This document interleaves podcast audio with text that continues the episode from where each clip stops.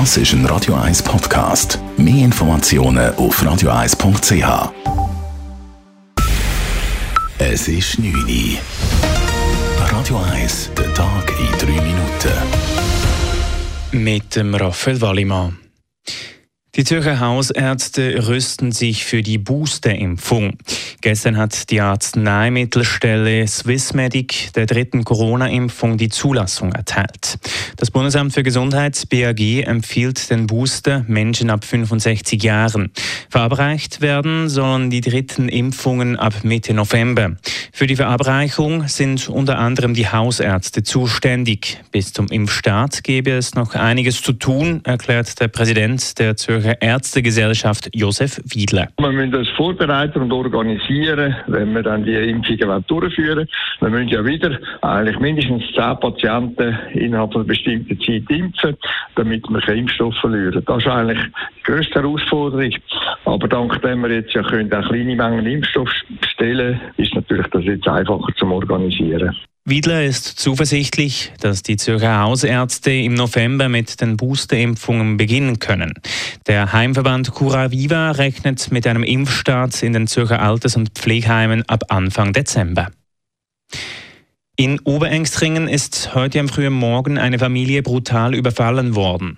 Drei unbekannte maskierte Männer hätten heute Morgen gegen 6 Uhr an der Tür des Mehrfamilienhauses geklingelt, sagt Stefan Oberlin von der Kantonspolizei Zürich. Wo die Tür aufgegangen ist, hat man die Person ins Innere zurückgedrängt. Man hat dann den 71-jährigen Hausherr überwältigt. Er ist verletzt worden.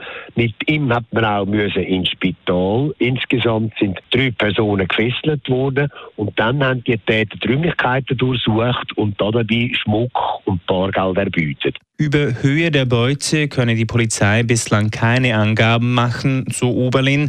Die unbekannten Täter flüchteten nach dem Überfall in Richtung Bushaltestelle Landsrhein. Da sich der Überfall in Oberengstringen am Morgen ereignete, sucht die Polizei Zeugen, die zum Tatzeitpunkt auch schon unterwegs waren.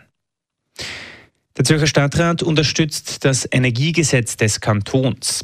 In einem Monat, am 28. November, stimmt der Kanton über die Revision des Energiegesetzes ab.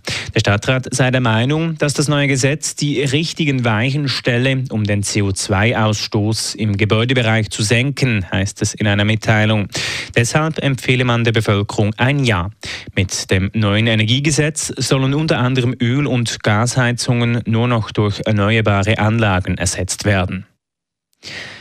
Der Europäische Gerichtshof EuGH hat Polen aufgrund dessen umstrittenen Justizreform verurteilt. Polen muss täglich ein Zwangsgeld in Höhe von einer Million Euro zahlen. Grund für den Schritt ist gemäß einer Mitteilung des Gerichtshofs die bisherige Weigerung Polens, übergeordnete Gerichtsentscheide zur Justizreform umzusetzen.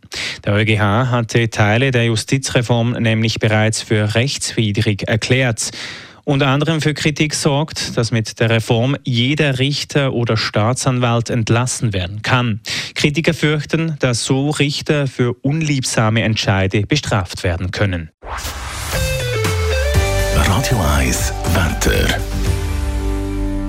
In der Nacht ist es recht klar. Morgen gibt es dann einen ähnlichen Tag wie heute. Zuerst hat es dichten Nebel bis auf etwa 800 Meter. Am Nachmittag gibt es dann aber auch noch ein paar Sonnenstrahlen. Die Temperaturen erreichen etwa 14 Grad. Das war der Tag in drei Minuten.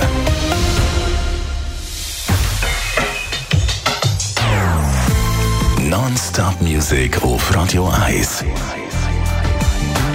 Die besten Songs von allen Zeiten Non-stop. Radio 1.